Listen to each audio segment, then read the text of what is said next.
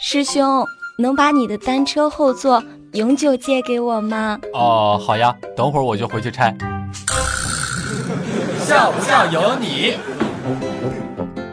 前两天的时候呀，带鱼哥去到一个饭店当中点餐，不知道究竟该点一些什么了。我就看着旁边桌的服务员呀，对着他们说道：“说，那个鱼给我来一份。”服务员告诉我说没有。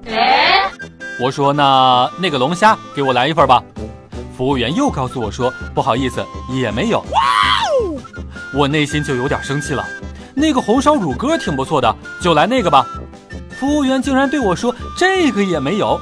我当时就有点生气了，为什么他们就有，我点就没有了呢？你还开什么饭店呀？我怕有龙虾嘞！服务员冷冷地告诉给黛玉哥，啊，那是我们自己买来聚餐的，还有我们这里是面馆。前两天的时候呢，小鹿回家跟他的妈妈聊到找女朋友这个话题，小鹿的妈妈就教育他呀。男孩子脸皮要厚，要敢表白，一个不行就表白十个，十个不行就表白一百个，总有一个瞎了眼的。笑不笑由你。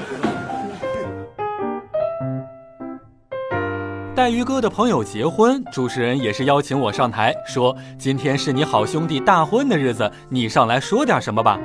带鱼哥内心非常的激动呀，然后就说道。那就点一个糖醋鲤鱼和红烧排骨吧。很久很久以前，带鱼哥的表哥到城里面去跟别人学习萨克斯，学成之后回来给乡亲们表演了一次。带鱼哥的二大爷听了之后赞叹道：“这娃子进城真学到能耐了，能把摩托车的排气筒子吹得都这么好听。”每天两分钟，笑不笑由你。你要是不笑，我就不跟你玩了。